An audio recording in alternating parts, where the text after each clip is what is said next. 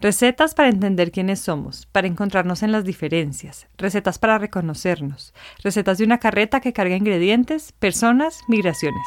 Esto es Carreta de Recetas. Entonces, en estos animales, la cabeza y el tórax está unida. En estos animales me refiero a los camarones. Si piensas en un cangrejo, por ejemplo, eh, dirías, pues un cangrejo tiene la cabeza, el tórax y el abdomen todo en uno, pero en realidad no, del lado de la barriga, un cangrejo típico, tenemos el abdomen que está como, como replegado hacia adentro, que es, por ejemplo, llevar los huevos, la hembra. Entonces, mirándolo de frente, que esta foto es alucinante, ¿qué es lo que hay dentro de toda esa maraña de, que parece un marciano, no sé, sacado de, estas películas como de terror.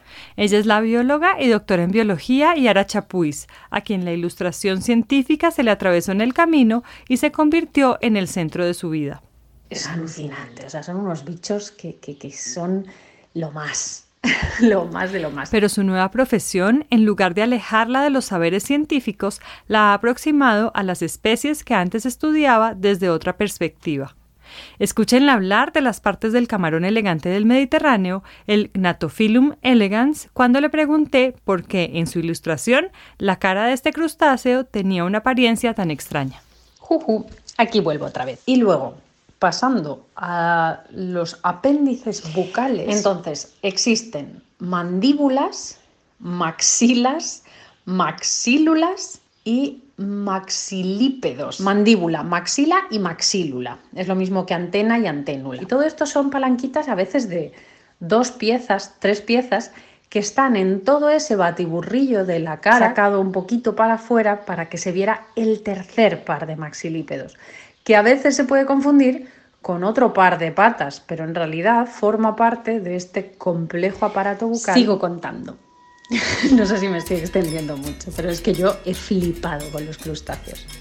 Entonces, eh, una alucine. Para, ha sido, eh, me pasé el fin de semana sola en casa y fue como un subidón de estar aprendiendo, de que me explotaba la cabeza, una, una pasada. Súper lindo. Em, los decápodos crustáceos, pues como el nombre dice, tienen 10 patas, 5 a cada lado. En este bicho yo veía en algunas fotos que tenía otro par más ahí muy cerca de la zona de la cara, vocabulario normal así para entender, que son estas que están marcadas con esos dos puntitos en turquesa. En algunas fotos se veía, en otras no, y no entendía muy bien. Entonces, las patas están muy bien identificadas, tiene tres azules, tres pares, un azul brillante así eléctrico, luego un cuarto par que es más grande y luego otro pequeñito ya al lado de la, de la parte bucal que sería el quinto. Entonces, ¿qué pasa ahí dentro de todo eso? Pues ahí tenemos antenas, que son las grandes, que son las que recorren todo su cuerpo hacia, hacia a lo largo, y luego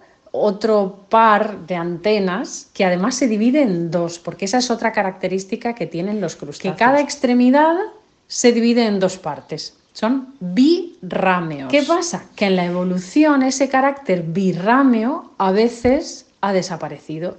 Es decir, es como si nosotros, nuestro ancestro humanoide, Em, de cada hombro hubieran salido dos brazos, pero con el tiempo uno de esos brazos se hizo muy chiquitito, incluso a veces hasta desaparecer. Y cuando inicialmente era birramio, volvió a ser uniramio, extremidades que solo hay una parte, entonces ahí tienes todas las variedades posibles extremidades dobles, extremidades dobles, pero una de las partes está muy reducida. Todo es posible. Entonces, aquí en mi ilustración, por ejemplo, esas especie de como alitas que le salen del abdomen, de la barriga, que hay dibujadas seis, esas le sirven para guardar a los huevos. Eso sería como lo del cangrejo que tiene en la barriga. Eso sería birramio, claramente, porque tienes de cada punto dos alitas que salen. Dicho esto, creo que ya te he contado todo así lo más increíble que he descubierto, bueno, además de, de mirar 1500 fotos con... Ella es Yara Chapuis y su historia está en La Cebolla, una ilustradora científica y Libertad en los Pedales, episodios 12 y 13 de Carreta de Recetas, un programa sobre cocina, género, política y cultura.